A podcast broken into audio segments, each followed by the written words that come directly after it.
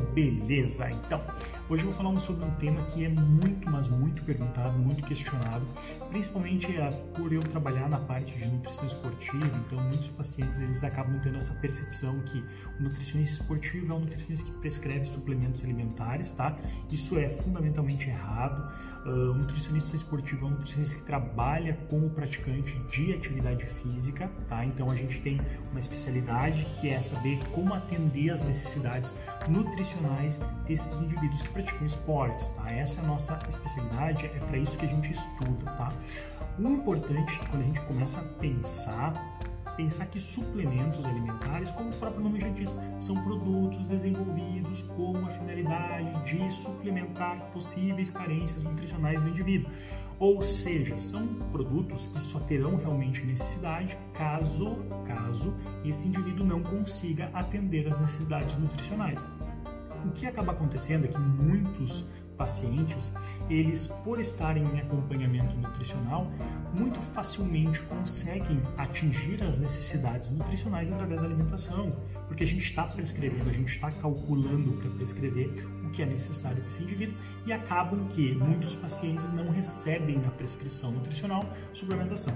Contudo, alguns pacientes, por questões de rotina, praticidade, né, a gente acaba dando prioridade para colocar suplementação caso seja necessário, quando ele não consiga atingir, por exemplo, uma refeição intermediária, um lanche da tarde, ah, um pós-treino, a quantidade de proteína que é preconizada. Então, para facilitar a vida desse paciente, para ele não precisar depois, muitas vezes às 8 da manhã, depois do treinamento físico, preparar um frango, alguma coisa do gênero, a gente pode sim, para complementar a necessidade desse indivíduo, colocar uma suplementação e vai facilitar a adesão ao tratamento que é passado para esse indivíduo. Né? São poucos os produtos que a gente não consegue na nossa alimentação. A gente tem visto que grande parte da população, principalmente gaúcha, acaba nessa época do ano ainda mais, acaba tendo bastante deficiência em vitamina D, então acaba sendo, por ser um pré-hormônio, acaba sendo uma suplementação interessante na maioria dos casos, tá? Mas tem que ser analisado através de exames prévios se esse indivíduo ele tem insuficiência ou carência dessa vitamina a creatina, em muitos casos, para alguns pacientes, em algumas modalidades, a gente sabe que através da alimentação a gente tem um pouquinho mais de dificuldade de encontrar essa quantidade de creatina nos alimentos, então acaba também sendo uma suplementação interessante, também bem interessante para indivíduos, por exemplo, veganos ou vegetarianos. Essa suplementação aí a gente encontra ela de origem vegetal e, consequentemente, a gente consegue ter um bom resultado no que diz respeito a ganho de força no treinamento físico, tá? O ômega 3 também a gente tem pouco hábito de consumir aqui no sul. Muitas pessoas acabam consumindo uma relação ômega 3 ômega 6 ruim e acaba sendo um suplemento bem interessante.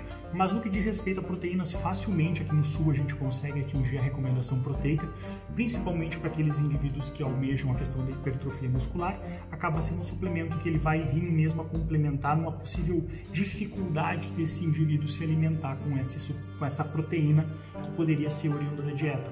Carboidrato é mais fácil o acesso ainda, então a gente conseguiria ter maltodextrina, oximase, palatinose e outros suplementos de carboidrato, mas que facilmente são substituídos por batata, mandioca, macarrão, entre outros, pão, arroz, frutas que a gente consiga fornecer o carboidrato necessário. Então, assim, não é obrigatório, não é porque é um nutricionista esportivo que ele vai te prescrever suplemento, é só realmente se você tiver necessidade de precisar daquele produto, tá? Então a gente vai desenvolver um produto, vai fazer uma melhor combinação para tua prescrição, tá? Respeitando a tua individualidade, o teu tipo de treinamento físico e a partir disso essa prescrição vai ser feita. Beleza?